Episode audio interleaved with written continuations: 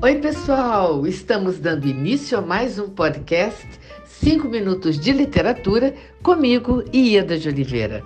Hoje temos a alegria de receber o queridíssimo escritor Pedro Bandeira, que vai nos contar como ele vê a literatura.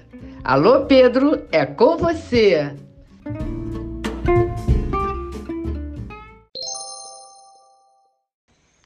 Alô, minha querida Ieda, aqui é teu amigo Pedro Bandeira.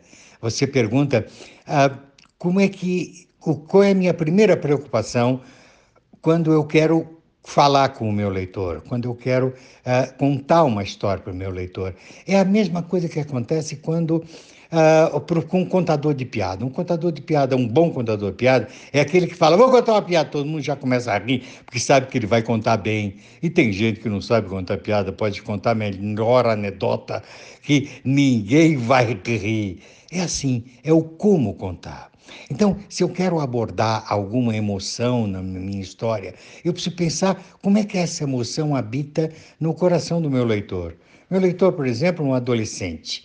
Se eu quero falar uh, da paixão de uma menina adolescente, uh, de um menino adolescente, eu tenho que ver como é que a paixão mora no coração dele, como ele vê isso, se há timidez envolvida, uh, ou se há uma traição envolvida. Então, como funciona o ciúme no coração dele, tá? Para que então ele se identifique com a história que eu vou contar. Eu gosto que o meu livro seja um espelho, que quando o meu leitor o abre, fala: puxa, podia ser eu. Eu também penso assim, eu também tenho essa dúvida, tá? O grande exemplo que eu tenho é o próprio grande livro Dom Casmurro do Machado de Assis. Dom Casmurro é narrado por um velho, um velho amargo, um velho mal-humorado, casbuco, né? É, que conta a história da, de sua vida, como ele conheceu uma maravilhosa menina chamada Capitu, como ele se apaixonou por ela, seu casamento, e depois ele narra que esse casamento uh, foi dando errado, porque ele foi ficando com ciúmes, achou que ela tinha um caso com outro sujeito, e aí ele vai ficando amargo e tal, e, esse e fica muito triste, e o casamento acaba. Mas, como numa história policial, ele te dá pistas. Mas você fala, pera, ele está contando isso. Será que ele está certo? Será que ela realmente o traiu? Ou ele imaginou isso? E que dados tem isso?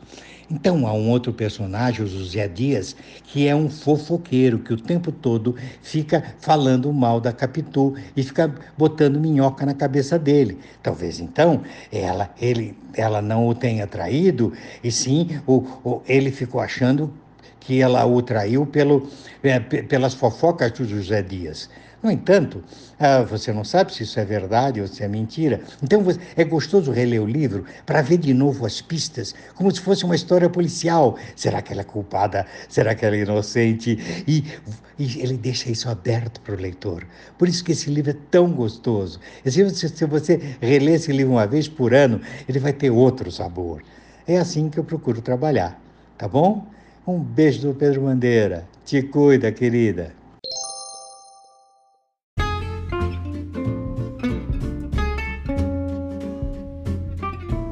Pedro, querido, muitíssimo obrigado por sua participação e obrigada também a você, ouvinte, por sua audiência.